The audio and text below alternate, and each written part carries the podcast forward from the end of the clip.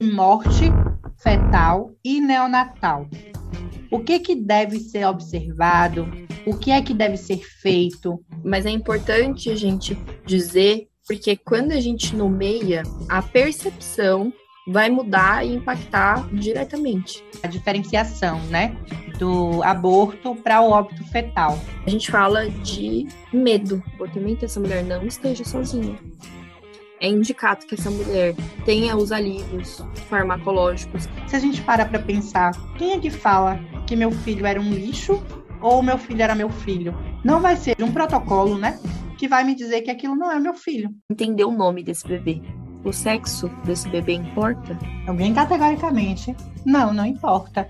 É já assim vi... que eu gosto. Eu queria já não assim, ó, brau.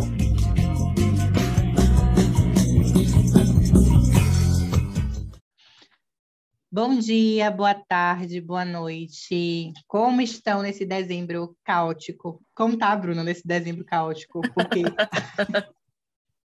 a gente tem ficado doida, tá dando uma sumidinha até das redes sociais, vocês estão percebendo, mas está bem Nossa, complicado. Sim.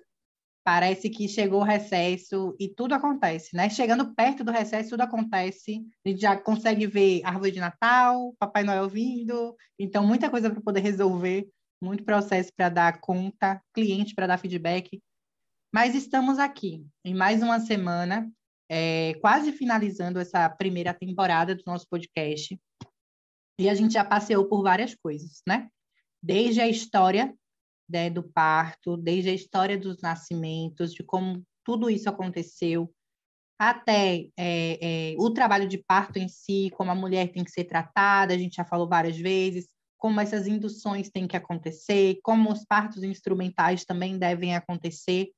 E a gente sempre fala muito sobre a questão da autonomia e da atenção àquela pessoa como um ser único, né? Da, aquela mulher ou aquela pessoa que está gestando e parindo como um ser único. E passeamos por diversas coisas. O último episódio, a gente tratou especificamente do bebê. É, condutas que deveriam ser adotadas para o bem-estar daquele bebê que acaba de nascer e para aquele bebê que ainda está na barriga, né? Os cuidados fetais e os cuidados neonatais. Hoje, a gente vai tratar de um tema que tem a ver com o do episódio passado, mas que é mais sensível, que é os casos, são os casos de morte fetal e neonatal. O que, que deve ser observado? O que é que deve ser feito? Como essa mulher, como esse bebê tem que ser tratados, como essa família como um todo tem que ser tratada. E a gente já comentou também algumas coisas, né, alguns desses pontos naquele episódio que a gente fez com a Helena, em que ela, ela tratou de temas super sensíveis. Eu me emocionei bastante naquele episódio. E agora a gente vai falar mais, é, não tanto nessa questão psicológica, mas muito nas questões dos procedimentos mesmo. O que que deve ser realizado quando se atesta um óbito fetal, né? Quando esse bebê não foi observado da forma correta ou quando é um óbito natural mesmo, é, e também neonatais. Você quer, Bruna, falar um pouco para a gente sobre essa questão é, dos procedimentos a serem adotados quando se atesta uma, uma situação de abortamento ou um óbito fetal? Qual a diferença, né? Acho que primeiro é importante dizer qual é a diferença do abortamento, qual a, a diferença da situação de aborto para um óbito fetal e como é que a gente tem que tratar a partir daí. Bom dia, boa tarde, boa noite para você que está ouvindo a gente. Andresa falou muito bem. A gente está numa loucura que eu, eu acho que eu estou tomando uns 4 litros de café por dia. é, quando a gente fala um pouco dessa questão de, de morte, e a gente falou muito bem disso no episódio 4, a gente fala de um tema muito sensível. E aí a gente fica achando é, palavras que tirem o peso da palavra morte para se referir a esse momento, a essa ambiência. Verdade. Mas é, mas é importante a gente é, dizer morte neonatal, morte fetal, abortamento, porque quando a gente nomeia, e isso dentro desse contexto psicológico, quando a gente nomeia esses processos como eles são, a percepção E a, a, o trabalho desse momento, né, a, o que a gente vai fazer com isso internamente, vai mudar e impactar diretamente. Então, quanto mais a gente se esconde, a gente omite conversar sobre isso, menos a gente tem políticas públicas efetivas e menos a gente tem atenção a esses processos. Quando a gente fala sobre é, morte fetal ou morte neonatal, a gente não, a gente está falando de morte, do contexto de, de morte, mas a gente não está falando de duas coisas iguais. Para o direito, aquele bebê só nasce com vida, é o nascituro que a gente chama, se ele respirar. E isso vai ter um impacto direto também no direito das sucessões, no direito dos nomes, né, lei dos registros públicos. É, então, a gente fala de morte fetal quando a gente quer dizer que uma gestação não se prorrogou, que uma gestação não se findou da forma como naturalmente deveria acontecer. Quando a gente fala sobre morte neonatal, a gente fala de um bebê que nasceu. É bom, gente, a gente lembrar a diferenciação, né, do aborto para o óbito fetal. É, quando a gente fala de aborto, a gente fala de bebês, né, é, é, é fetos menores do que 500 gramas, ou até né, 500 gramas, com estatura menor que 25 centímetros ou idade gestacional menor do que 20 é, semanas. E a gente trata esses, esses fetos como resíduos de serviços de saúde. A gente não, no direito, né, para a Anvisa, não são bebês, são resíduos. Então, é importante a gente falar sobre essa diferenciação, passando disso, passando dessa quantidade de gramas, passando desse, de, é, desse tamanho e dessas semanas, a gente já entende como um bebê em formação.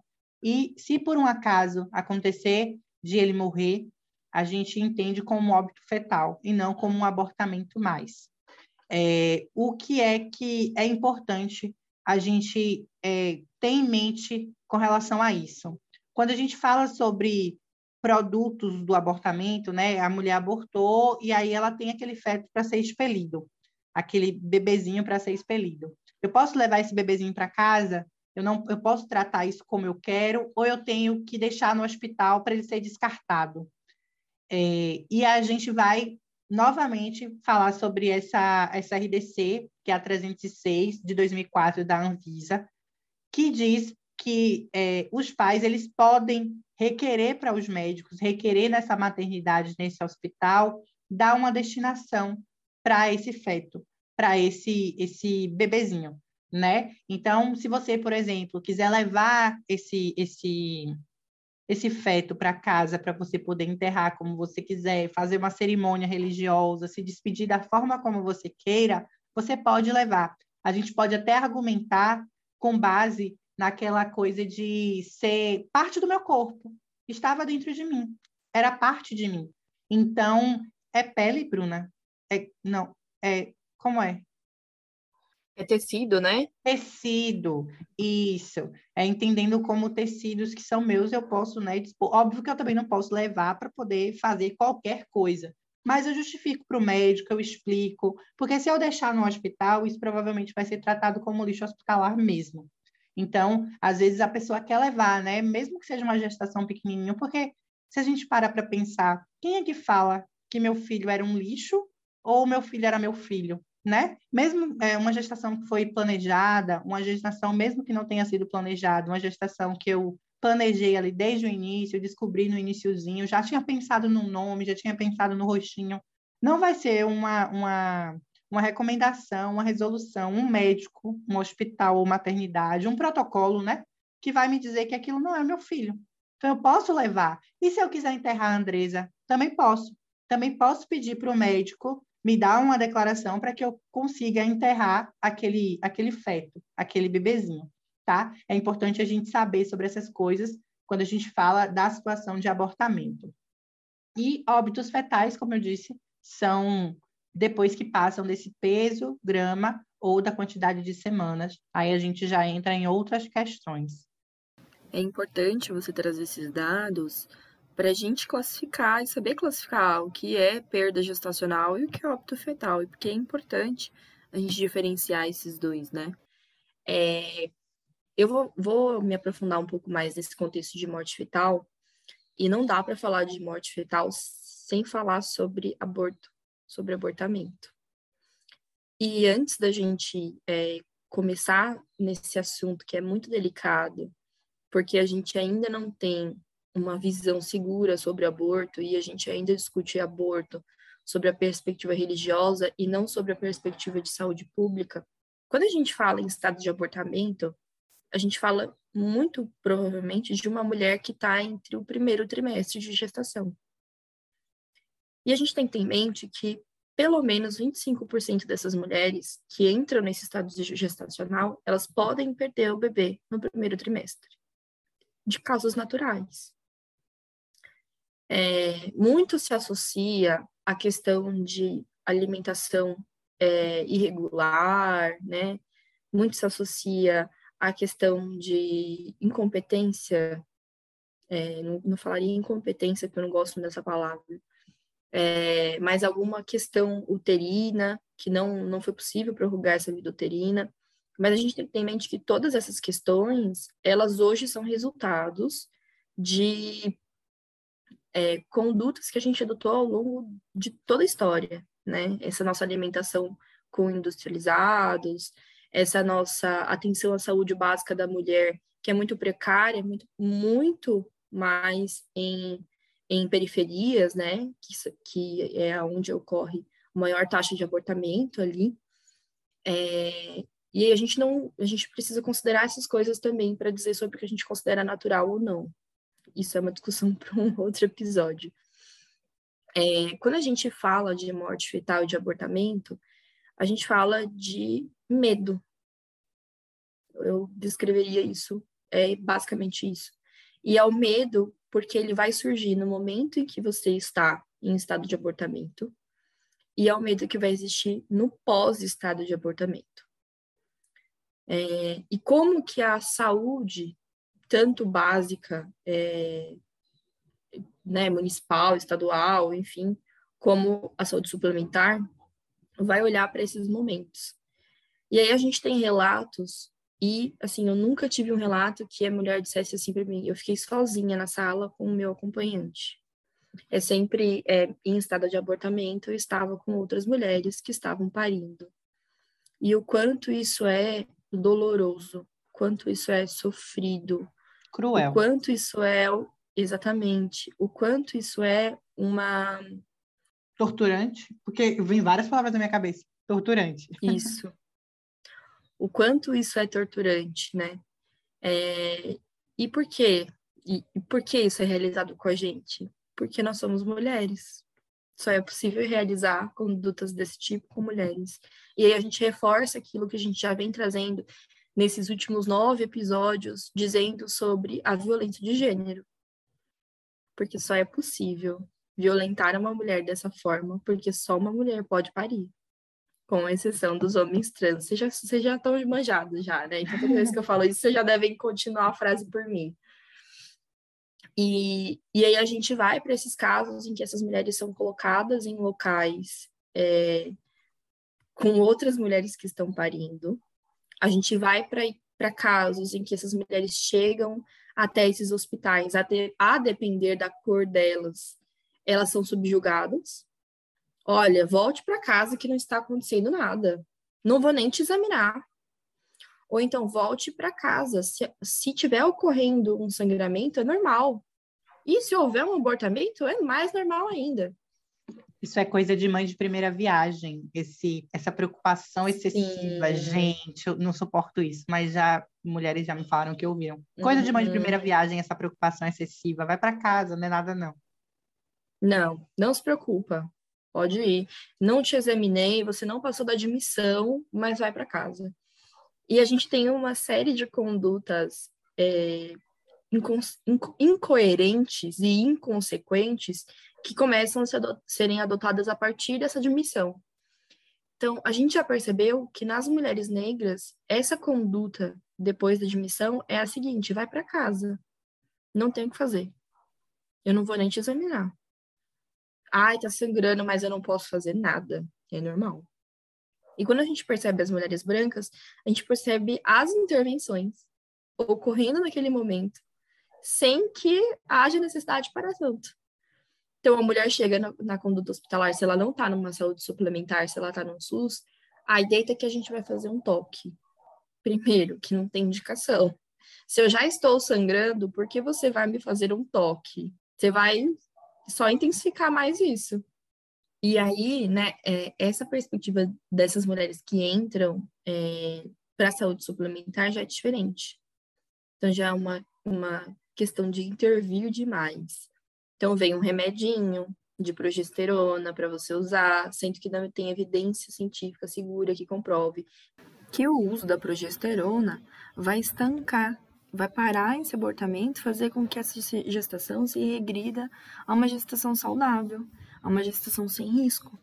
E quando a gente vai para o SUS, a gente percebe essa polarização muito acentuada, em que na saúde suplementar, em mulheres brancas, é, esse atendimento é com o objetivo de tratar e de cuidar.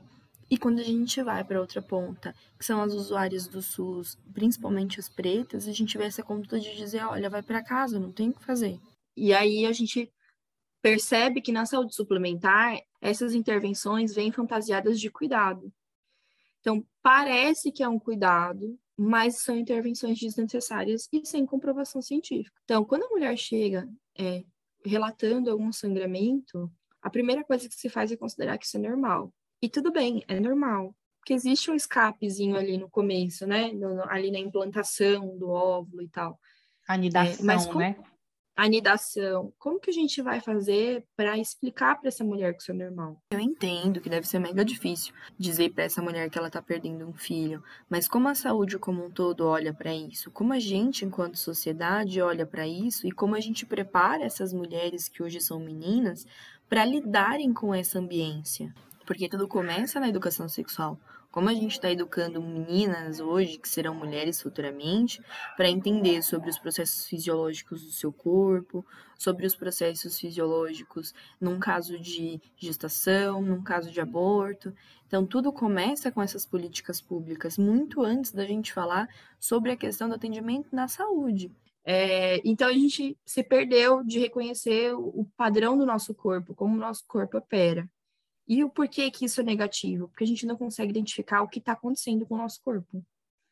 E é normal, mesmo de, diante de uma segunda ou terceira gestação, num sangramento a gente se assustar. O que a gente está buscando não é a medicalização, o que a gente está buscando é que alguém diga: olha, pode estar acontecendo um aborto? Sim, pode. E a gente precisa estar tá aberto para ouvir essas coisas, porque quando a gente engravida, a impressão que eu tenho é que as mulheres não querem ouvir nada negativo. Só que é preciso ouvir para você se preparar, porque você só tem medo e você só não consegue processar aquilo que você não se prepara. Aquela então, questão isso... do aquela questão do medo do desconhecido, né? É, se uhum. a gente não uhum. conhece, consegue reconhecer, eu acredito que é a mesma coisa que estudar sobre violência obstétrica. É importante que você, gestante, estude sobre procedimentos que podem acontecer com você durante o nascimento, durante o parto do seu filho, porque você se preca precavém não, você se prevém. Eita, se previne. Porque você se previne do que está acontecendo, do que pode vir a acontecer com você. Então, não é ignorar a realidade e achar que a maternidade é um mar de rosas, que o parto vai ser um mar de rosas, uhum. né? Aquela romantização do nascimento. Não é isso que a gente busca. A gente busca pessoas conscientes. E para a gente ser consciente, a gente tem que levar uns baques mesmo, aprender às vezes ali vendo dores, né? A gente não queria, mas infelizmente é assim que a gente funciona. É, e, e isso vai impactar diretamente como a gente vai lidar com essas situações, né? Então, estudar, quando a gente fala sobre estudar sobre parto, sobre nascimento, imbuído, embutido nisso tudo, também está estudar sobre abortamento, sobre morte. E se acontecer, o que, que eu vou fazer? O que, que a gente vai fazer? Será que eu vou querer ver esse bebê? Será que eu vou querer segurar? Será que eu vou querer é, estar na minha casa? Será que eu vou querer esperar um tempo para esse bebê sair sozinho? Será? É considerar tudo isso. Porque tudo isso vai fazer parte é, da sua ressignificação daquele momento, de entender aquele momento. Porque quando você pega uma pedra e você bota isso ali, você não está tratando aquilo, você está passando por cima. E aquilo volta e meia vai bater nas suas costas e falar: ô, oh, me olha. Ou me olha.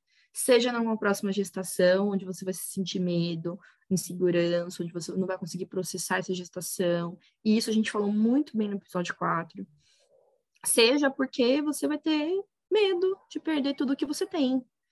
Então, é importante estudar sobre essa fase para a gente falar sobre isso. Quando a gente pega essas questões de aborto e sobre essas questões de morte fetal, a gente pode dividir eles em, em, dois, em dois grupos: abortos provocados e abortos não provocados. Por que, que a gente vai precisar dividir em dois grupos? Porque as mulheres que passam por abortos provocados são as mais marginalizadas que, que a gente tem nesse cenário obstétrico. Porque quando ela chega para atendimento com essas equipes, ela geralmente é julgada, em sua grande maioria. Conheço poucos casos de abortos provocados que essas mulheres são tratadas como elas devem ser tratadas. É, e aí a gente vai retomar alguns casos, como aquele caso da menina de 10 anos que foi estuprada, é, ficou grávida, ia retirar, né, fazer um aborto legal, e aí a ministra acabou vazando dados dessa menina, de onde essa menina estava, e esses fundamentalistas foram para a porta desse hospital. É, Alguém em algum momento pensou nessa menina? Que era uma menina, 10 anos, né? Então, Os a favor a, da vida, alguém... né? A vida de quem? Uhum, a vida de quem? E, e as custas do quê? Né? A gente está falando de quem quando a gente fala de aborto provocado? De mulheres periféricas. E recentemente eu vi uma outra notícia de uma criança também que tinha um bebê, não sei a idade, acho que três, dois, três anos, e que tinha tentado matar a criança, porque tinha sido um, um, uma, uhum. uma maternidade né, proveniente de um estupro. Então, imagina o psicológico dessa criança. E aí a, a, matéria até é bem, bem bacana, assim, no sentido de como as pessoas estavam tratando aquela criança, né? Aquela adolescente, pré-adolescente o delegado falando sobre essas questões de não pensar em punir, mas entender o contexto daquela pessoa, entender Exato. mesmo é, é, como psicologicamente aquela menina estava, porque dava para se perceber que ela precisava de um acompanhamento, porque ela demonstrava amar a criança, mas que no momento em que ela tentou, atentou contra a vida né, desse, desse bebê de três, dois anos, ela disse que conseguiu ver o estuprador na criança. Então foi aquele ímpeto, né, de tentar matar. Você imagina como é que é a cabeça, como é que fica a cabeça de uma criança nessas condições. Se a gente que é adulto e é, acaba é, descobrindo uma gestação não desejada e fica louco da vida sem saber o que fazer, você imagina uma criança e ainda uma, uma gestação proveniente de um, um estupro, né? Como é que fica? Mas ninguém pensa nisso. A favor da vida, mas da vida de quem? Né, da vida da criança que vai ter uma mãe que a vida inteira vai olhar para aquela criança e, e, e pensar em todas as coisas ruins que passou. A gente tem que falar sobre aborto, tem que falar sobre essas situações de abortamento e falar com cautela, né? Tirando esse viés religioso que a gente usa muito e os políticos ainda usam muito também. É, a gente tem que lembrar que é, a gente ainda é muito marginalizada enquanto mulher, né? E a gente é a gente vem de uma sociedade onde a mulher é programada para reproduzir e só. E aí a gente tem algumas coisas que só é, enxutam essa, essa, essa, esse modelo que a gente tem hoje em dia. E falar sobre aborto é tirar esse modelo da gente. E a gente precisa falar disso, sem pensar em práticas religiosas, sem pensar em julgamento de outras mulheres, porque, como eu estava dizendo, geralmente essas mulheres que fazem é, esse abortamento provocado são mulheres periféricas, são mulheres pretas, que já têm filhos demais, ou que não têm condição nem de criar a si própria, ou que são muito, muito meninas, ou que foram frutos de, de abuso sexual, de estupro. E aí é importante a gente lembrar que quando a gente sofre algum abuso, é bom a gente pedir para que isso, dentro desse CID, esteja escrito estupro, porque isso vai possibilitar que a gente faça um aborto legal, caso exista é, alguma fecundação, né, proveniente desse estupro. Independente do e... boletim de ocorrência, viu, gente? Independente do boletim de ocorrência. Se você chega no uhum. serviço de saúde falando que você né, descobre uma gestação proveniente de estupro, não tem por que envolver a polícia aí, né? Pelo uhum. menos até então. É. É, é importante a gente também pensar que quando a gente fala dessas mulheres que buscam o serviço de saúde após uma situação de abortamento provocada que não deu certo, aí sim a gente está falando de mulheres pretas e marginalizadas em sua grande maioria, né? Que inclusive a gente já falou em outros episódios, elas têm medo de buscar o serviço de saúde, porque elas têm medo justamente de serem recriminadas como aquelas que provocaram, mesmo que o aborto não tenha sido provocado. Enquanto uhum. não é desconhecido das mulheres que existem clínicas que realizam abortos, abortos, né, de forma clandestina, mas ali é um médico, né? E quem é que pode pagar esses procedimentos? São as mulheres brancas, são as mulheres que têm algum dinheiro. Então elas buscam essas clínicas e fazem esses procedimentos de forma tranquila, ainda conseguem retornar para esse médico. Esse aborto seguro, ele é dado somente a quem consegue pagar por ele. Né? Quem não consegue, faz em casa de qualquer forma, às vezes comprando medicamentos de forma clandestina também, mas comprando medicamentos sem nenhum é, é, tipo de auxílio, sem nem entender o que pode acontecer com o corpo e o quanto isso é, mata mulheres, né? Quem está morrendo somos nós. É importante a gente dizer que em 2008 é, foi realizado uma, um estudo da Universidade de Brasília com a Universidade Estadual do Rio de Janeiro, é, que fez um levantamento dos perfis dessas mulheres que abortam aqui no Brasil. Estou é, falando de aborto provocado, né? A conclusão disso é que a maior parte das mulheres, de 51 a 82% delas, tem de 20 a 29 anos. E elas vivem em um relacionamento estável com um filho. O que já tira que esse é um dos argumentos que a gente ouve dos, das pessoas que são pró-vida, né? De quem? É, que dizem que essas condutas são adotadas mais por adolescentes do que, né, porque de pessoas que não sabem o que estão fazendo. E muito do contrário, provavelmente as pessoas sabem muito bem o que estão fazendo. Esse mesmo estudo, ele é interessante porque essa questão, ah, o desespero por não ter como criar o filho, ou o primeiro filho não sabe como fazer. Essa mesma pesquisa que você que você está falando, é, ou é alguma uma outra do, do Ministério da Saúde, ela fala que justamente, né, isso que você falou, a idade entre 20 e 29 anos, em união estável, tem até oito anos de estudo, ou seja, não são mulheres que não têm estudo algum, não são mulheres completamente vulnerabilizadas, é, e tem mais, elas trabalham, elas são católicas do perfil e têm pelo menos um filho. É, e utilizam métodos contraceptivos. Ou seja, uhum. a gente também derruba por terra aquilo de é, só não tem filho quem quer, né? Só não tem filho quem não quer. É, você tem várias coisas, camisinha dá no posto, DIU você bota em qualquer lugar. Então, a gente sabe que todos os métodos contraceptivos, eles têm alguma falha e a gente precisa trabalhar com isso também, né? Eu digo que só não engravida quem não transa. Se você transa, minha é filha, é isso. com alguém do Castidade. outro... Eu, uma vez... Seja, é, que você seja lésbica, né? Ou homo. Aí você realmente não vai ter como engravidar ou engravidar alguém. Então, né? Se, se Pelo método comum, estamos dizendo. Exato, né? Pelo método comum. é, a gente, quando a gente. Eu ouvi um médico falando uma vez, um ginecologista, é, bem famosinho, assim, ele falando que é, o bom é, anticoncepcional, o melhor que existe, eficácia 100%, é suco de laranja. De laranja? E aí a pessoa, pois é, o entrevistador fez a mesma coisa. De laranja? Ele falou, é. Quando você sentir vontade de transar, toma um copo de suco de laranja acabou a vontade de transar, você não vai transar, você tomou um copo de suco de laranja. Ou seja, só castidade pode te fornecer um método 100%. Para poder esquecer da transa e focar no suco. Para poder esquecer, entendi, exatamente. Eu entendi Foca agora. Gente, a, a, a, lâmpada acendeu aqui na minha cabeça. de entender. Não te entendi. Fiquei 30 anos olhando para a cara de Bruna sem Era uma interrogação o rosto da André.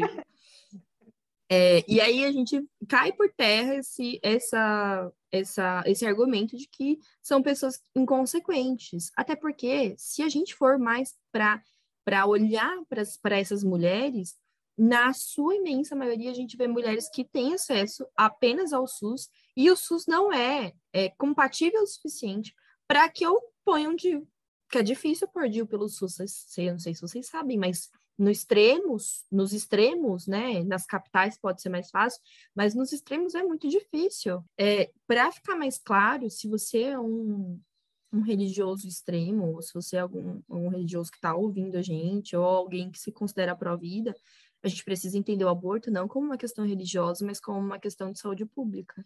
E aí, quando a gente souber separar isso, vocês vão começar a entender o porquê que a gente fala sobre legalização de aborto não ser assassinato. Uma coisa é uma coisa, outra coisa é outra coisa, tá? É... E a gente precisa falar sobre as condutas, como essas mulheres são recebidas nesse sistema. Porque a gente já sabe que as mulheres que chegam com abortos provocados são tratadas de forma diferente, né? De forma é, violenta, ainda mais do que são tratadas as mulheres que têm um aborto espontâneo. É, condutas que geralmente fazem que não, de, não se deve fazer. Privar essa mulher da presença do acompanhante enquanto ela está em estado de abortamento. A questão de realizar cesarianas, né? Porque a gente sabe que não é um método adequado para que essa mulher ressignifique essa perda.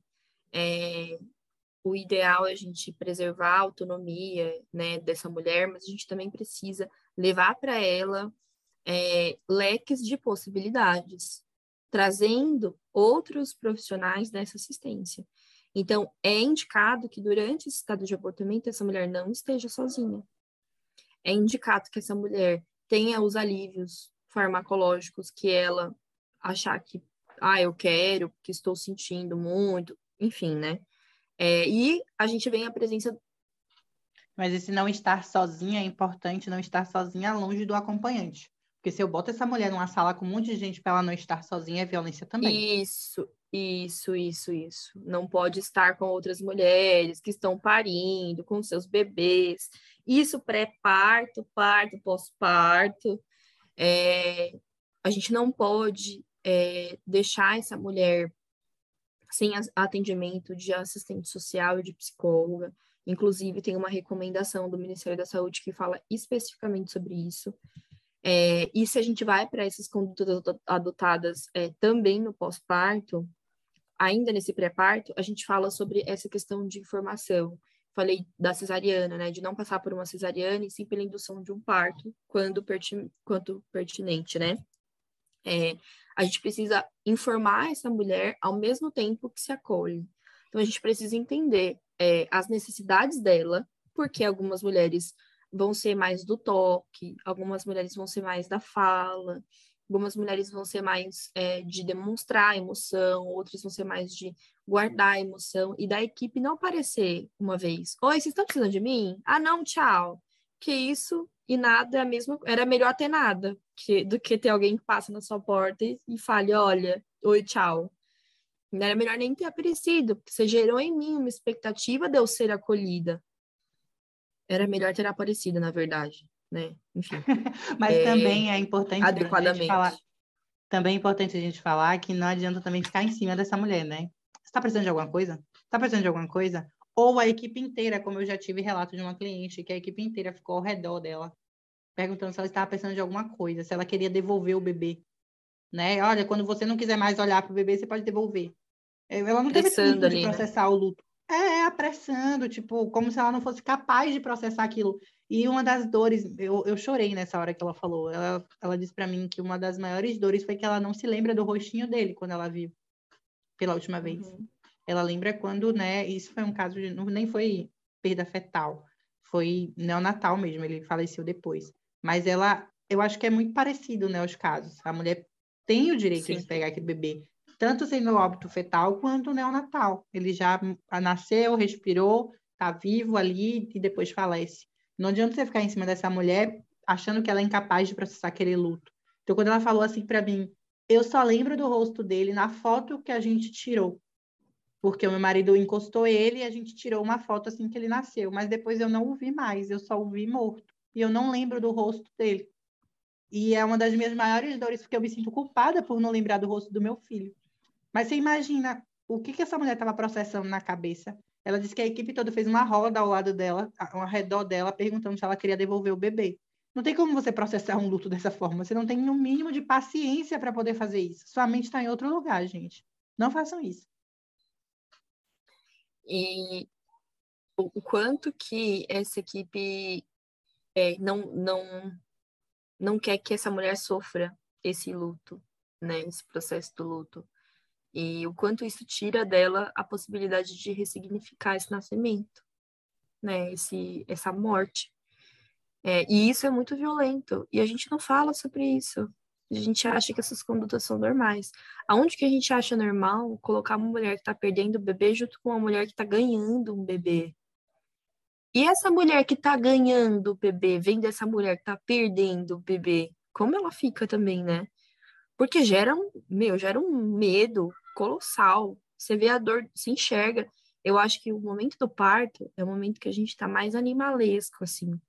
É o nosso contato mais íntimo com nosso, é, com a nossa energia, com a nossa feminilidade. E quando a gente vê outra mulher sofrendo no momento em que a gente está passando por esse processo transformador, é, o, o quanto isso impacta nesse parto, né? Porque a gente já falou no episódio 8, acho que foi no episódio 8 que a gente falou sobre esses trancamentos, né? É, a gente está num trabalho de parto e aí o mental tranca a gente e a gente não consegue sair disso, aquele sistema simpático e parasimpático. O quanto isso também afeta o trabalho de parto de outras mulheres. É, fazer com que eu, eu sei que tem uns estudos que falam sobre como a enfermagem percebe é, essas mulheres em situação de abortamento, mas em nenhum estudo que eu li antes de vir para cá tinha algo condensado falando sobre o mínimo que se deve ter, que é empatia. Entender que essa mulher está perdendo alguém. Alguém que está dentro dela, ela está perdendo uma parte dela né? O, o, ciclo natural da vida é a gente enterrar os pais e não a gente enterrar os filhos. E o quanto isso impacta na gente, como a gente é tratado, como a gente é visto. E o quanto isso vai impactar numa futura gestação. Como, como eu vou olhar para uma futura gestação? Será que eu vou olhar com culpa, com remorso? Porque nesse momento eu estou num relacionamento abusivo e preferi abortar do que ter um filho de um cara que me bate todos os dias? Como, como será que eu vou lidar quando eu casar com uma pessoa e falar agora eu tenho vontade de ter um filho? Como será que a gente vai lidar quando a gente já tem dois filhos, tem um aborto? O que, que eu vou contar para esses meus, meus filhos? Como que eu vou levar essa informação para outras pessoas? Se eu já contei? Se eu já fiz? Será que na próxima gestação eu vou fazer uma festa para contar? Ou será que eu vou ficar aqui no meu cantinho quietinha? Olha como isso impacta, né? E no, nessa, nesse documento é, que fala sobre parto, aborto e pós-parto, sobre os cuidados da mulher né, nesse, nesse momento, eles falam, eles têm um tópico sobre acesso a serviços. E eles colocam algumas, alguns acessos que são essenciais para que existam é, a, a mulher e a adolescente. O primeiro é a existência de serviços de urgência que possam tratar a mulher as mulheres das complicações do, do aborto espontâneo ou induzido. Presença de serviço de planejamento familiar nos locais de atendimento às urgências de obstetrícia. A gente não vê isso. Mito. Essa mulher sai. É, é, como é que é o nome daquele. Ah, agora eu não vou lembrar. É, eu até é achei estranho, nem eu sabia que tinha que ter isso aí. Sabia tem não? Tem que ter? Essa mulher tem que sair do hospital. Essa mulher tem que sair do hospital encaminhada para esse serviço já. Elas ela tem que passar por esse serviço um psicólogo, não são encaminhadas nem para um psicólogo, imagina, uhum. para um serviço de planejamento familiar. Eu acho que é mito nas maternidades aí, porque eu não sei nem se existe. Deve ser mito, né? Deve ser mito. Não deve, não deve ser verdade isso aqui. É, e aí a gente vê as outras duas condutas a serem é, fornecidas pelo Serviço de Saúde Suplementar e do SUS, tá? Relação formalizada entre serviço de urgência e de atenção integral à saúde básica da mulher. Sabe o que, que isso significa? Quando essa mulher passa por um abortamento, a gente tem que pegar essa mulher e ter um contato direto com a UBS dessa mulher. Olha só! Será que isso existe? Jamais. Jamais. Não existe. Não existe não é porque não está no papel, não existe porque ninguém faz. Porque ninguém lê. Que ninguém entende. E, e a outra é. É o trabalho de fazer isso, né? É, é, impression, é impressionante isso. E a gente. É, é, quanto mais a gente fala sobre essas coisas, eu fico pensando sobre o quanto as pessoas não conhecem essas coisas e o quanto os profissionais não conhecem. E aí falam, uhum. ai, a saúde do Brasil é uma bosta, a saúde do Brasil é péssima, o SUS é horrível. Não é, gente. Horrível são as pessoas que não seguem o que está ali no SUS. E quando a gente ouve essas coisas, é que a gente percebe, você vê quando, como tem um estudo ali por trás para poder amparar todas essas famílias que passam por situações como essas. Mas as pessoas não sabem, e não sabem os profissionais, como eu falei, para poder prestarem uma assistência adequada, e as pessoas que passam por isso também não sabem, porque sequer cobram, né? Uhum. E, e aí a gente vai para a última, que é essa questão de informação continuada para as usuárias. Ou seja, essa mulher tem que sair de lá sabendo que ela tem direito a planejamento familiar, ela tem que sair de lá sabendo que ela tem direito a psicóloga e assistente social, ela tem que sair de lá entendendo as causas do abortamento, ela tem que entender as causas do abortamento. Mesmo que o médico sente com ela e diga, não existe causa, você sofreu um aborto porque era para ter acontecido assim, porque 25% das mulheres que engravidam vão passar por esse mesmo estado que você está passando. O que pode ser? Pode ser isso, isso e isso. Ah, e você já teve um caso de aborto, então a gente vai verificar isso aqui. E quando existe essa questão de mais de um mais de um mais de um abortamento nessa mulher, ela precisa fazer exames, ela precisa sair do hospital com esses exames na mão. Então, se essa mulher dá entrada nesse hospital e diz é o segundo aborto que eu estou sofrendo, o hospital deve fazer hemograma com contagem de plaquetas, tipagem sanguínea, coletar exame de urina, dosar ureia e creatinina, coagulograma, hemocultura, cultura da secreção vaginal e do endométrio, raio-x do tórax e do abdômen, ultrassonografia e tomografia, que pode ser necessário para entender essa delimitação dos, desses, se existe algum abscesso e qual é a delimitação desses abscessos que pode estar fazendo com que essa mulher tenha esses históricos de aborto. Outra conduta é sofreu dois, ah, sofri dois abortos ou três abortos e agora estou numa gestação. Vamos triar tudo que é para ser triado. Ah, a gente vai triar se essa mulher tem competência de estímulo cervical, a gente vai é, verificar se essa mulher tem algum fator de risco, alguma hipertensão que faz com que ela tenha picos de pressão e esse parto seja induzido mais rápido, se essa mulher tem uma placenta diferente, útero não, a forma do útero não muda muita coisa, viu, gente? Eu vejo vocês sempre perguntando sobre isso, mas é, não, não diz muito sobre tudo. É, então, a gente vai precisar pesquisar o porquê que essa mulher está tendo esses essas interrupções de gestações. E aí a gente tem que falar de outras duas, que são de fetos anencéfalos, né, que é recomendado que se interrompa essa gestação, e nos casos em que a saúde materna e a saúde do bebê, na verdade, mais a materna está em risco. Então, olha, a gente vai ter que tirar esse bebê porque ele não está te fazendo bem e você pode morrer. Então, eles vão sempre conversando, discutindo esses pontos com essa gestante, explicando, dando tempo para ela entender, com acompanhamento psicológico e de assistente social naquele momento e no pós. É, e quando a gente vai para essa questão do pós-parto, e aqui tem uma coisa muito boa que você comentou no começo do episódio, ou foi antes da gente começar a gravar, acho que foi antes da gente começar a gravar, é, sobre assistência de psicólogo com um acompanhante. E nesse documento, ele diz que é, durante o estado de abortamento, deve ser oferecido assistência da, da, da assistente social e da psicóloga, não só à gestante, mas ao pai ou à família. Então vejam, olha, sou o acompanhante dela neste momento, mas nós temos outros dois filhos ou nós temos outro filho que veio com a gente. Todo esse complexo familiar vai passar por esse momento e por uma consulta com essas duas figuras, a assistente social e a psicóloga. O que não é feito. sonhou, né?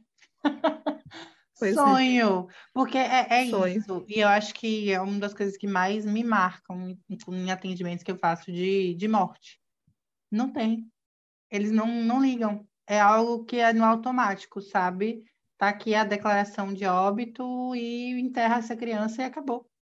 Eu uhum. falo bastante sobre um caso de gêmeos que eu tenho, que um morreu e o outro não. O hospital pra, praticamente só faltou falar para a mãe. É, tem, você tem outra criança para cuidar. Não liga para essa, não. Só faltou falar uhum. isso.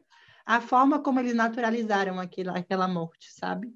É, e o quanto é, me marcou muito esse caso, porque o casal, a consulta inteira só falava para mim.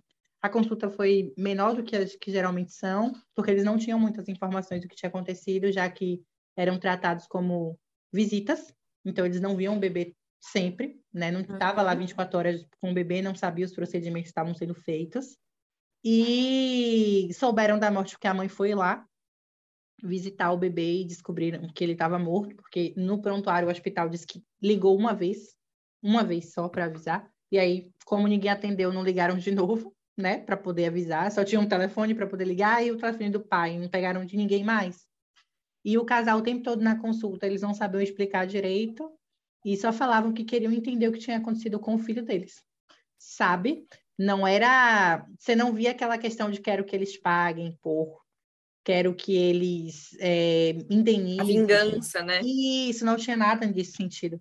O casal, a consulta inteira foi só falando, a gente só quer entender o que foi que aconteceu.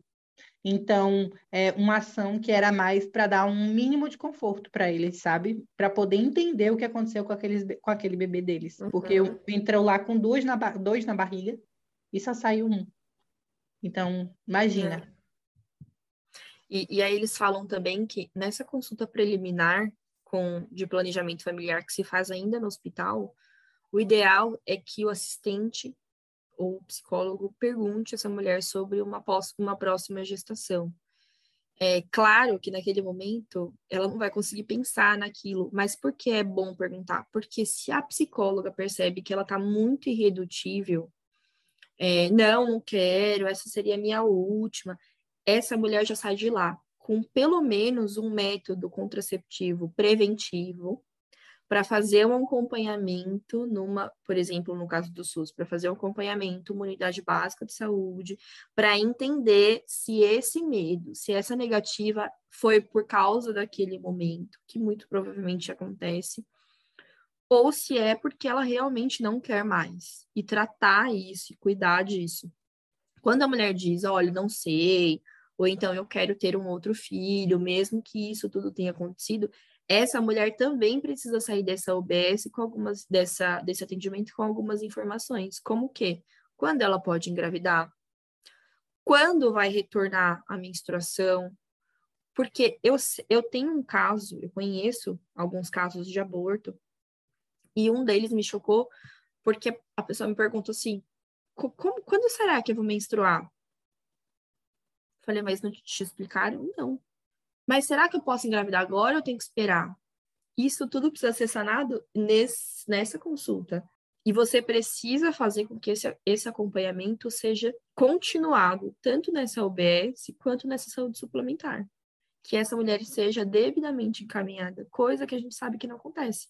Geralmente, assim, você chega sangrando, se você for preta, volta para casa. Se você for branca, vem aqui que a gente vai cuidar de você.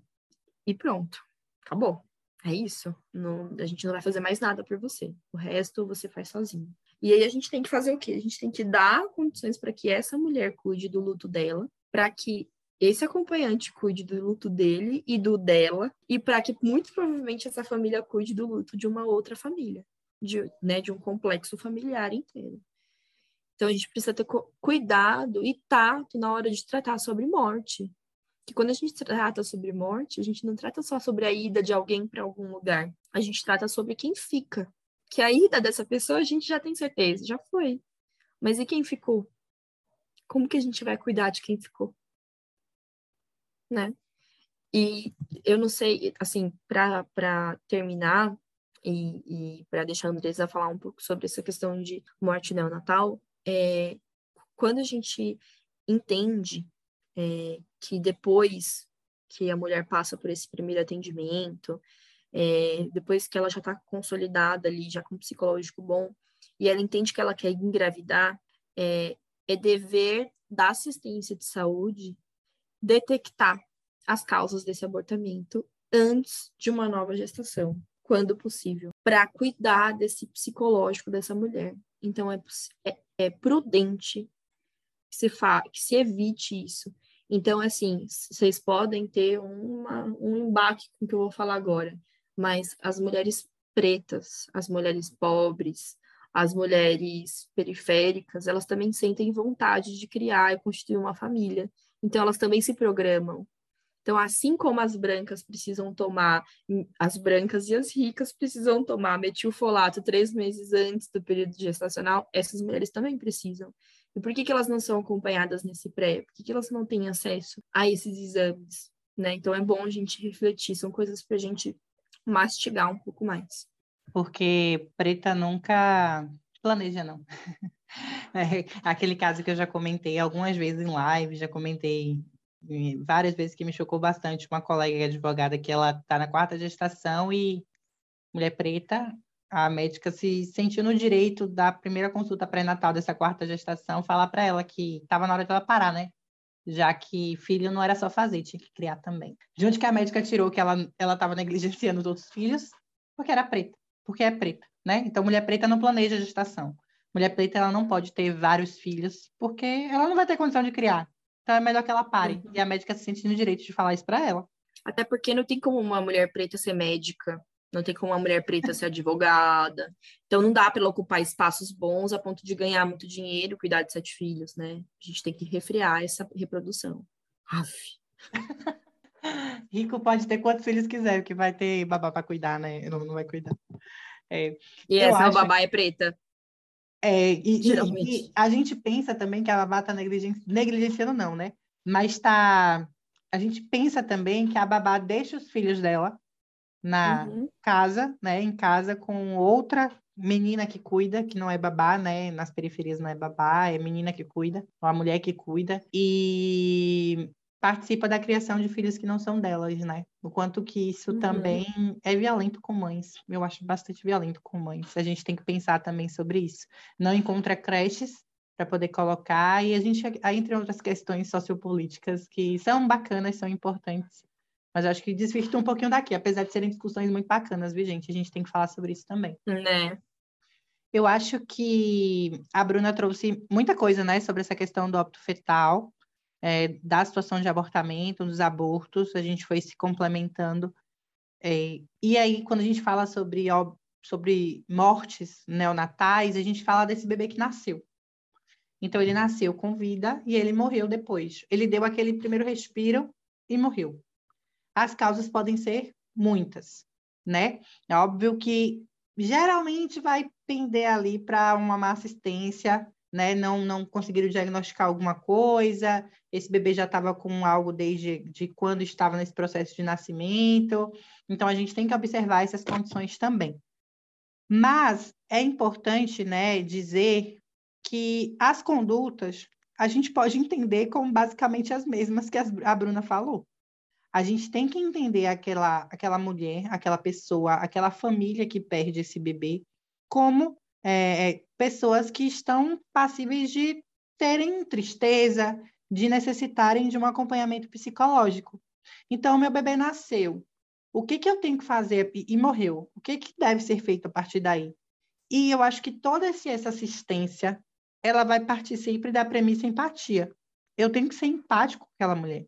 Eu tenho que prestar informações àquela mulher a gente acaba que tem os mesmos critérios, né, para poder comunicar uma morte fetal e comunicar uma morte neonatal. E aí, na morte neonatal, a gente vai é, explicar de forma tranquila, calma, acolhendo aquela mulher, perguntar para aquela mulher se aquela mulher quer ter o contato com o bebê ou não quer, se o pai quer ter contato com aquele bebê ou não quer. E é importante a gente lembrar que algumas mulheres vão falar assim: não, não quero, eu não quero vir. Mas não é o hospital ouvir essa negativa e já arrancar o bebê dali e levar para enterrar, pelo amor de Deus. porque a gente muda a cabeça. Você imagina a cabeça de uma mãe que acaba de perder um bebê, acaba de passar por um parto, acaba de passar por uma cesariana, e é oferecido ver o bebê morto. Você pode não querer ver, mas depois de uma hora, depois de duas horas, você pode querer olhar aquela criança, abrir aquela criança inteira, olhar o seu filho, visualizar ele. E se eu falar que não para você agora e você carregar ele e simplesmente quiser ver e depois não conseguir, porque você sequer sabe onde ele está. Eu lembrei daquele caso daquela recente, daquela influenciadora que teve um, um, um, a, a morte neonatal, né? Acho que o bebê já tinha meses, é, e o bebê morreu, e ela perguntava no vídeo assim: cadê ele? Eu quero ver. E a enfermeira ou médica respondia: eu não sei nem se ele está aqui mais. Ué, como é que não sabe? O bebê dela morreu há poucas horas e você não sabe onde ele está?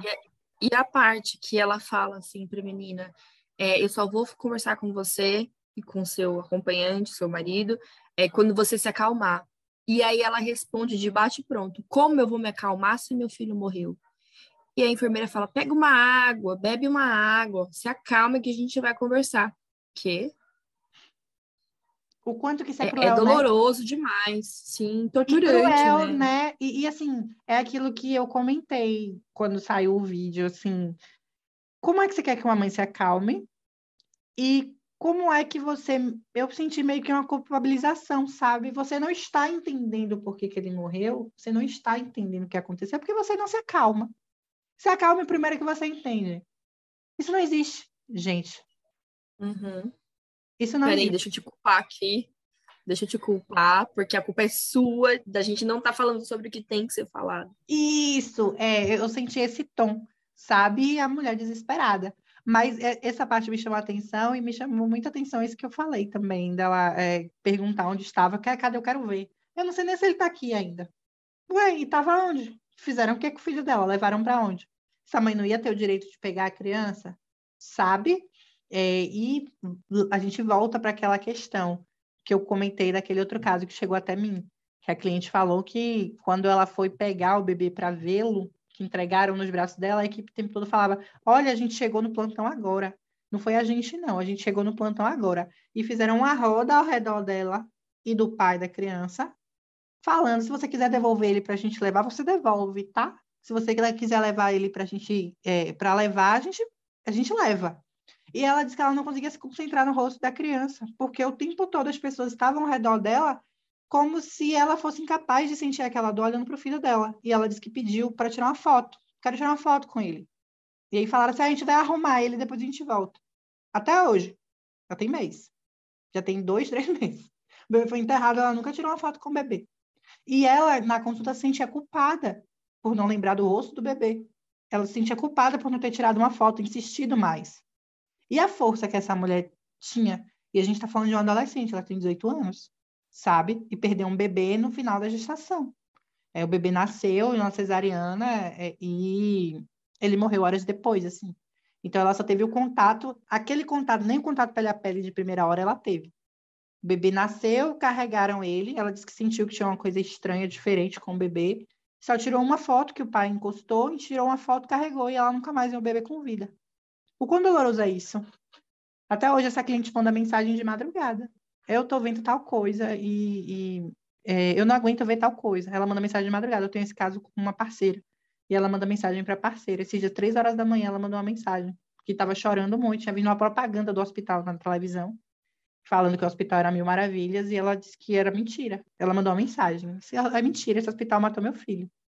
E o quanto que isso tá, né? A gente tá buscando acompanhamento psicológico para ela. Eu falei, olha, a gente precisa buscar um acompanhamento psicológico para você. Mesmo que acredite que não necessita, você precisa. Não tem jeito. Precisa de acompanhamento. O pai precisa. E o quanto é importante a presença da psicóloga perinatal nesse processo, né? Quando a gente fala sobre é, morte fetal, sobre morte neonatal, a gente precisa se ligar diretamente a essa questão da psicóloga, por mais que a gente ache que, ai, não precisa, eu superei bem, eu lidei bem, é só, fala, é só não falar sobre. É, quando a gente, quando a gente é, lida com isso, assim, como a gente no nosso dia a dia, é a primeira coisa que eu penso. E eu acho que é a primeira coisa que eu pergunto, se já está fazendo acompanhamento com psicóloga perinatal. porque é importante processar isso e é, mexer nesse vespero, porque é um vespero, né? Porque você mexe com o si, mexer na vida com o si é muito difícil. Bom, então, se eles tivessem me feito um atendimento diferente, talvez o bebê estivesse aqui. E se eu tivesse ido para um outro lugar? E se eu tivesse? E aí a gente entra de novo nessa questão da culpabilização, Isso. se culpar o tempo inteiro.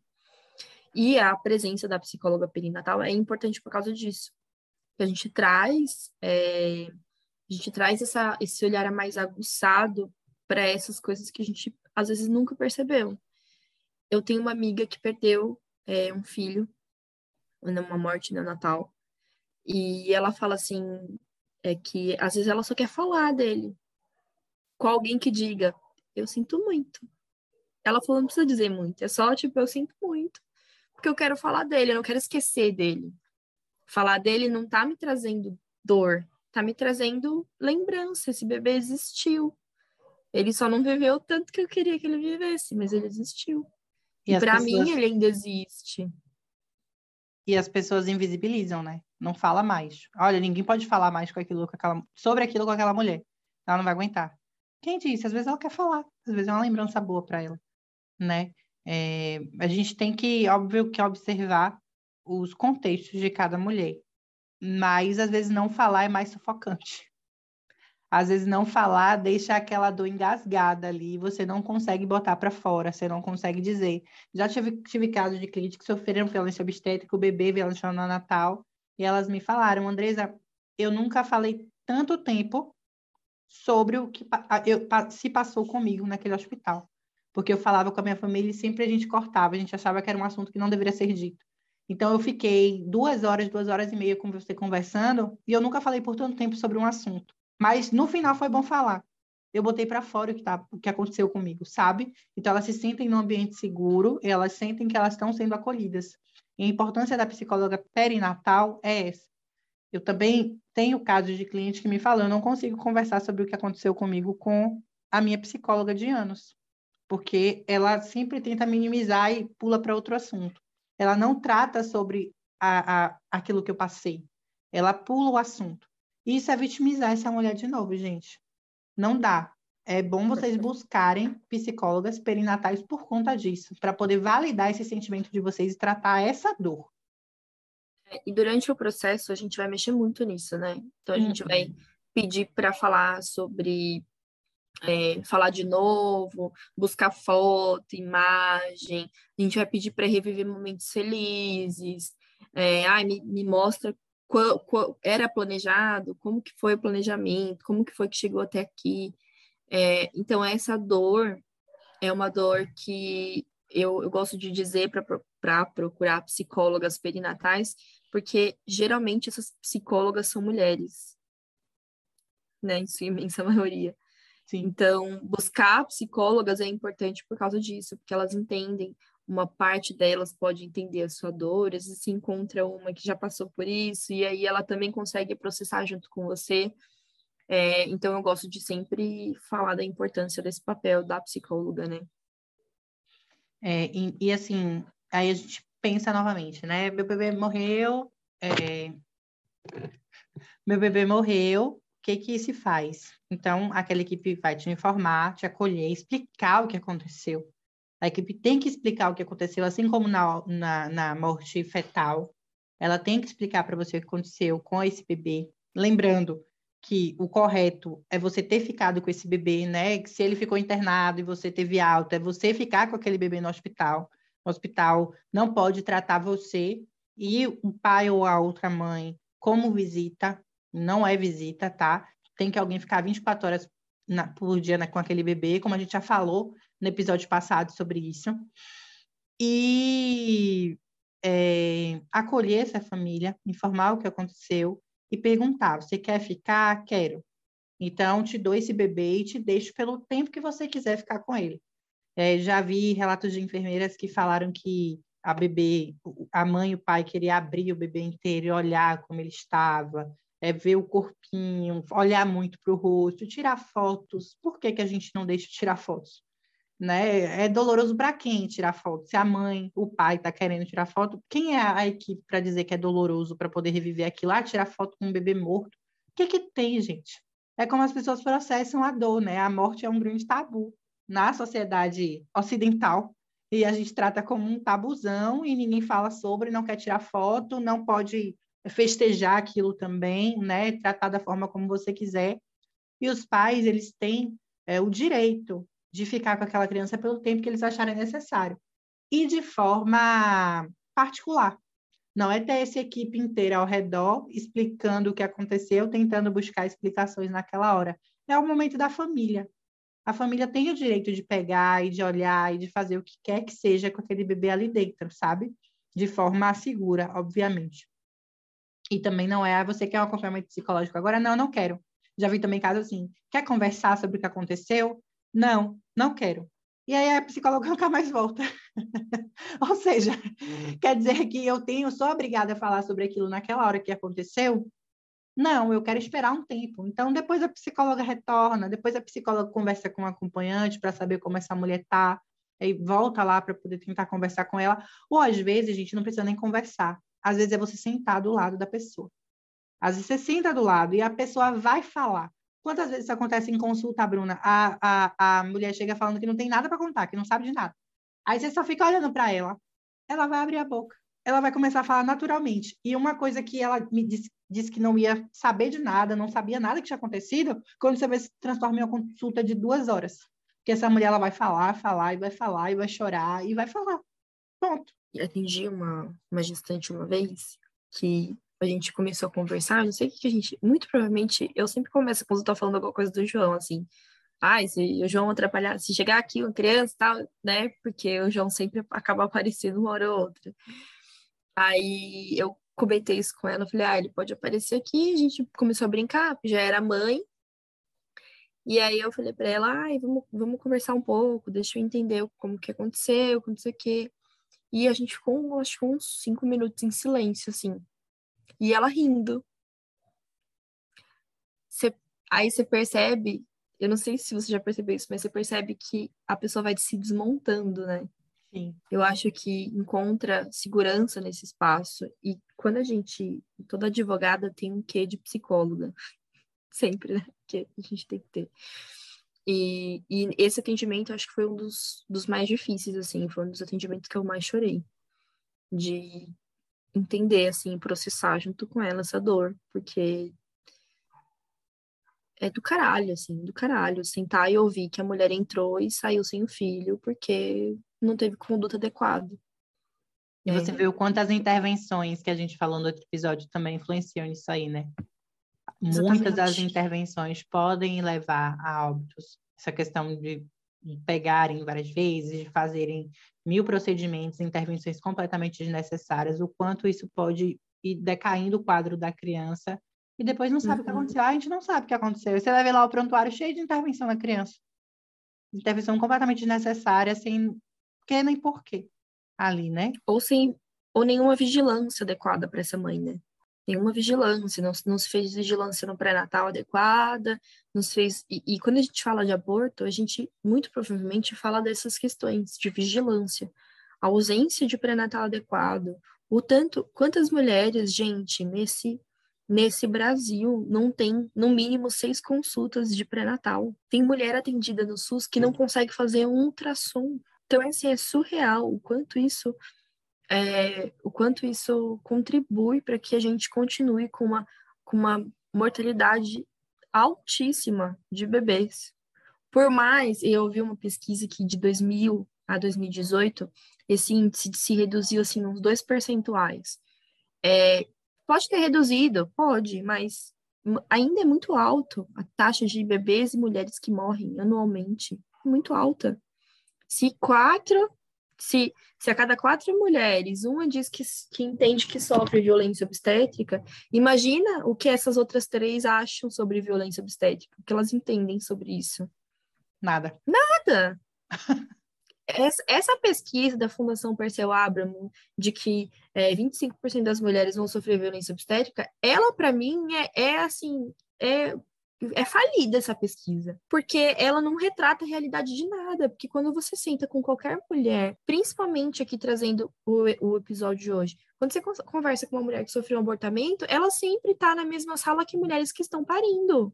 Inclusive, ela, ela entra pelo mesmo local, a admissão, às vezes está todo mundo lá parindo e ela perdendo um bebê. Isso é desumano. E do profissional também, né? Porque, é assim, parando para pensar aqui, se eu sou uma enfermeira, a, qual que é a minha? Pô, eu não vou botar essa mulher junto com as outras. Não vou. Eu, se eu sou médica, meu, não vou deixar essa mulher aqui no pós-parto com essas outras meninas. Eu prefiro botar lá num quarto comum com, outros, com outras pessoas que estão doentes. Porque o SUS é tão incompetente, os hospitais são tão incompetentes que eles não conseguem colocar biombos, eles não conseguem colocar toalhas, cortinas que separem as mulheres os pacientes no geral. Mesmo em situação de abortamento, eu acho que biombo nem, nem seria. Não, nem resolveria. Eu tô né? falando. Porque você ouve. Eu tô falando. Os... É, eu tô falando do biombo com relação a pacientes, ah, tipo, os pacientes. Sim. Então, ah, vou, vou mandar para uma ala de pacientes comuns, então vamos deixar essa mulher com outros pacientes e não com parturientes e, e para dar privacidade para essa mulher, porque a privacidade dela também precisa ser respeitada. Carregar ela de uma sala de parto para uma sala com um monte de gente sem respeito a esse processo é a mesma coisa que nada. Então, né?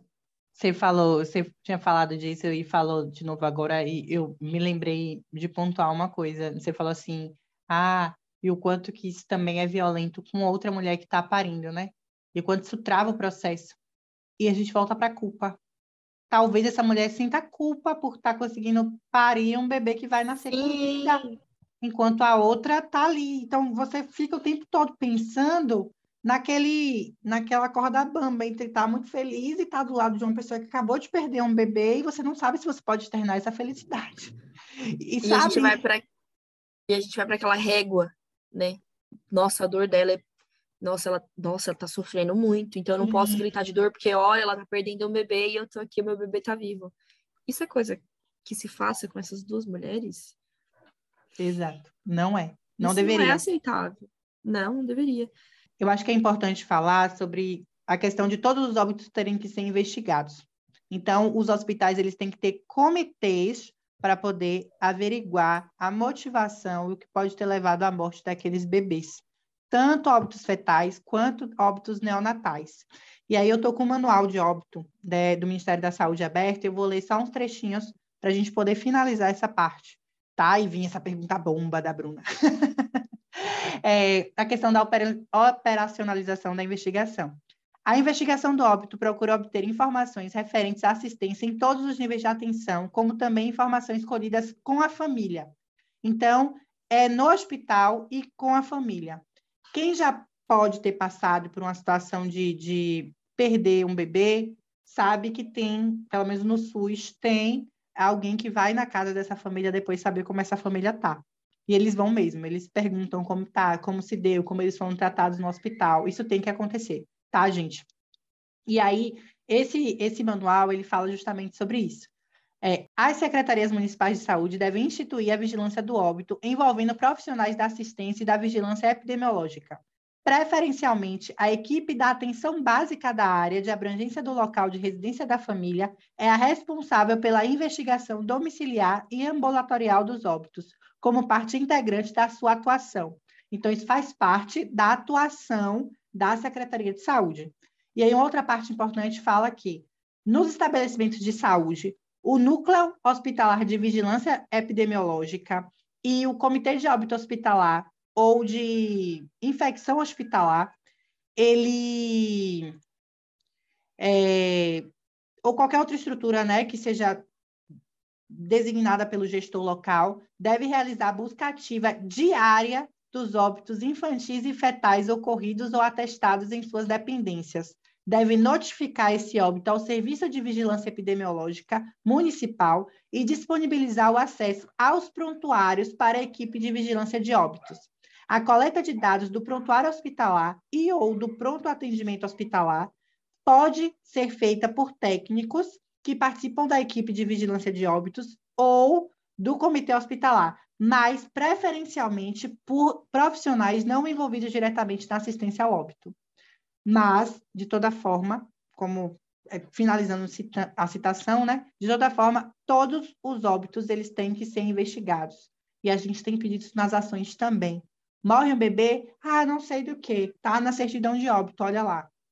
Não é assim que funciona, né? Você consegue solicitar na Secretaria de Saúde que a Secretaria de Saúde investigue aquele óbito, mesmo que seja a partir do prontuário, informe, faça um dossiê mesmo, um parecer para você, para os pais, para a mãe, informando as causas daquele óbito, por que, que ele aconteceu, se ele poderia não ter acontecido. Isso serve para os pais, se os pais quiserem requerer isso, sobre aquela morte específica, mas também vai servir para políticas públicas. Porque se um, dois, três óbitos acontecem frequentemente em um hospital, e você pega esse prontuário e observa que são as mesmas causas, que são procedimentos, que são intervenções que uma mesma equipe faz, a gente tem que entender o que está acontecendo. Ah, não, é uma doença, então. É, então, como é que essa doença está atingindo um, dois, três bebês semanalmente, sabe? Mensalmente. A gente tem que observar todas essas coisas, porque isso vai impactar as políticas públicas para melhorar, porque né, ninguém tem que morrer, e, gente, e morrendo a gente tem que investigar a motivação. É isso. É, eu não vou fazer pergunta bomba agora. Eu vou começar a introduzir um tema aqui e eu queria que você discorresse um pouco. Que, e aí, se você falar disso, eu não solta bomba, mas se você falar, beleza. Ah, lá vem, ó. É, você, vamos falar um pouquinho sobre o direito ao nome?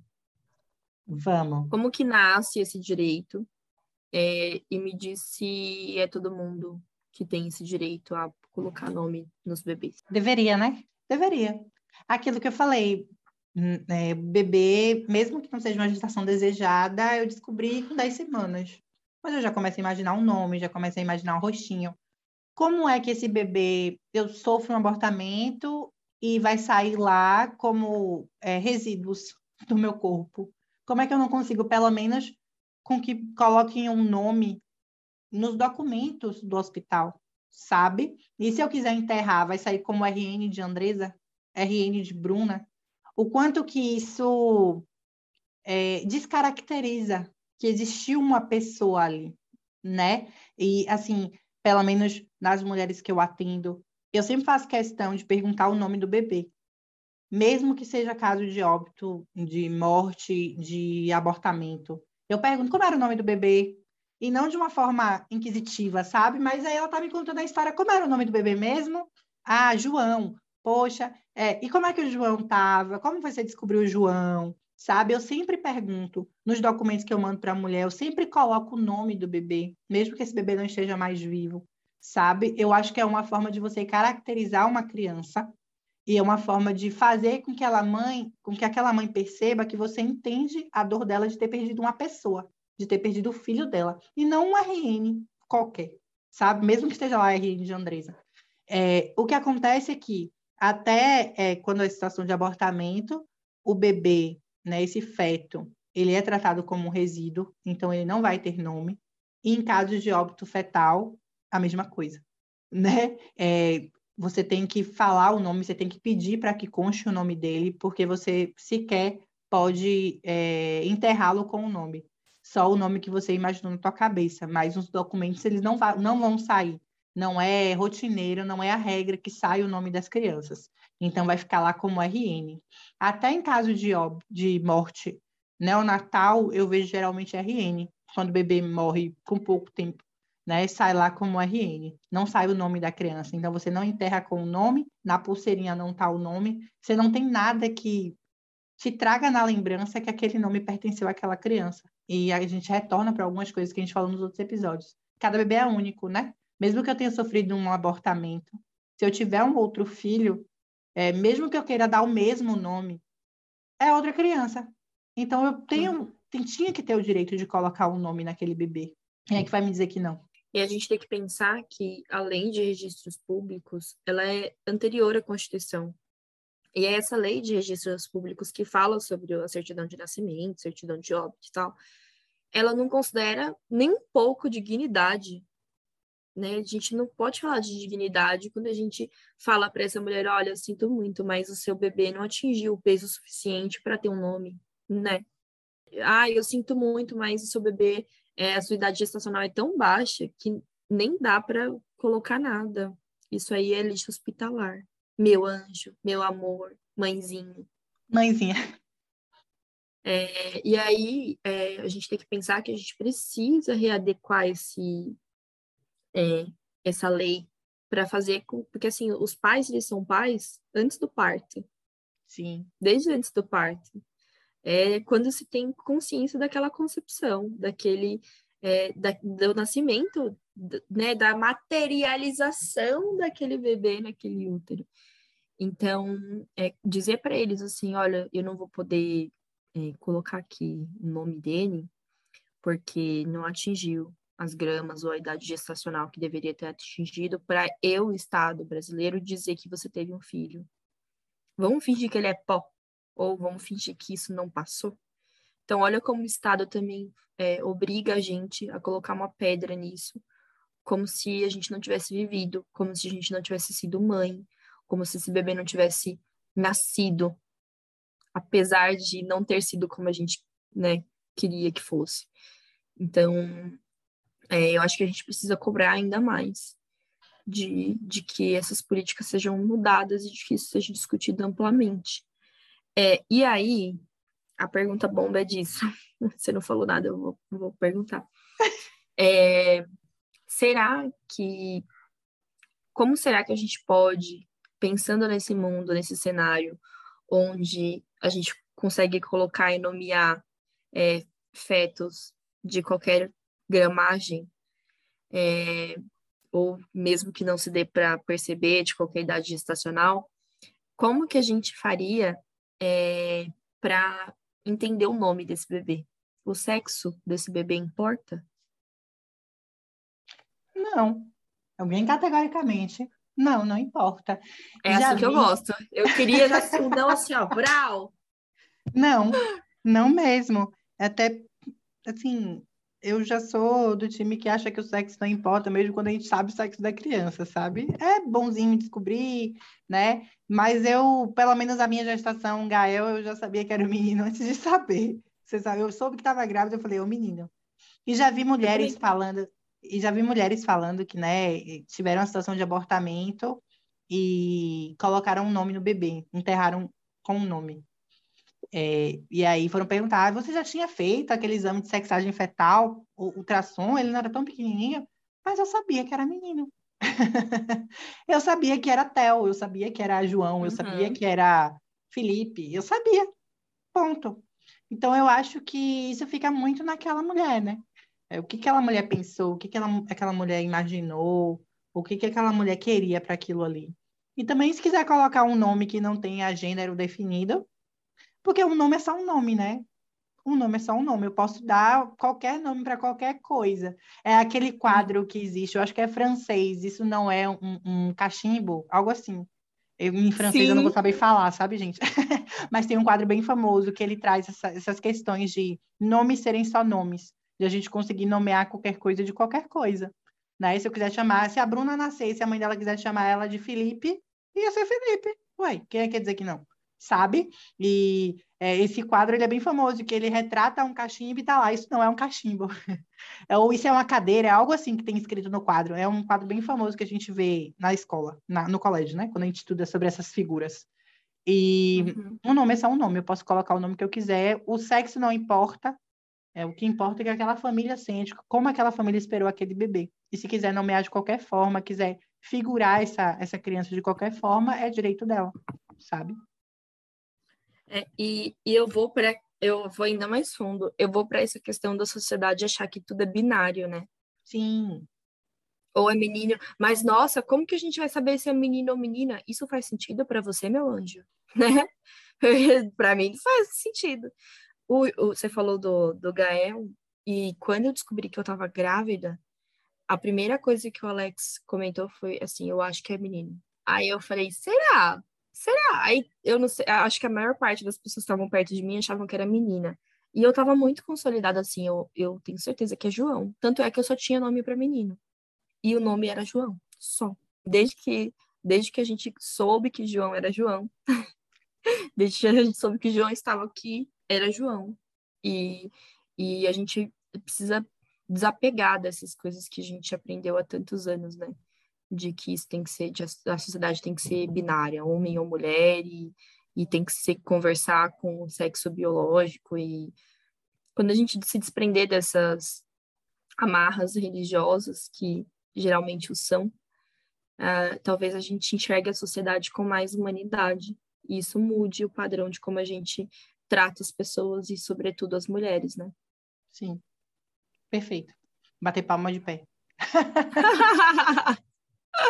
é isso mesmo. Concordo assim embaixo, assim. Não tenho que, mais o que dizer. A gente precisa sair disso porque isso também vai impactar durante toda a vida daquela pessoa, né? É, em questão de aceitação, em violência de gênero, e aí a gente retorna para a violência obstétrica, a gente vai para a transfobia, a gente fala de tanta coisa, né? Enquanto a gente ficar nesse azul para menino e rosa para menina, é, é, uhum. brinquedo, essas questões de estereótipo de gênero, cozinha de menina, vassoura de menina, menino brinca com carrinho. E, gente, isso impacta a vida inteirinha. A gente acha que é besteira, mas não é. Bebês que nascem juntos, às vezes. Você percebe essa, essa, esse gênero atuando, essa identidade de gênero atuando e e você percebe o quanto a sociedade acaba impondo de bebês que nasceram juntos ali. Daqui a pouco a menina está brincando só com boneco e o menino só com carrinho. Porque as pessoas vão dando esses presentes, a gente vai incorporando e a gente não pensa em outras formas daquela criança brincar. E fala, não, é porque ele gosta de carrinho. Mas ele gosta mesmo? Como é que ele começou a gostar disso? Sabe? Gente, mais uma vez, falando sobre consentimento, né? como que eu. E, e é, essa é a melhor forma da gente entender como que a gente não tem consentimento livre quando a gente aceita uma cesariana. Que é muito difícil a gente ter, porque só é oferecido isso. E Sim. a gente vem, a gente vem, a gente vem com esses padrões até nessas nossas falas, né? É, a menina andou primeiro, ah, porque a menina é mais para frente, porque a menina amadurece mais rápido. E aí a gente continua numa sociedade onde os homens amadurecem mais devagar e a gente tem que aguentar é, esses padrões ridículos que eles têm, né, em sua imensa maioria, porque... E sexualização, né? Menina amadurece mais cedo, então ela com 18 anos pode estar namorando um cara de 30. Porque ela não quer os meninos da faixa etária dela, Exato. ela quer mais velho. Porque ela tá Exato. muito amadurecida para a idade dela. Isso é sexualização, uhum. tá, gente? Não existe isso, não. Por favor. Estudem sobre isso. é muito importante é. para a gente fugir desses, desses padrões. Eu acho que é isso, Bru. Mais alguma coisa para falarmos? Tudo isso. A gente finaliza por aqui, gente. É, na próxima semana a gente está aí, toda quarta-feira nas lives. E hoje. Toda quarta-feira. Oi? Toda quarta-feira nas lives e toda quarta-feira aqui no podcast. No podcast. Quarta-feira. Põe na cabeça. Quarta-feira é o nosso dia. A gente está aqui sempre no podcast e lá nas lives. Quer adiantar, Bruna, o tema da nossa live de hoje? Eu acho. Eu acho que. Acho que não. tá bom. Tchau, gente. Tchauzinho, até semana que vem. Beijo. Tchau, gente.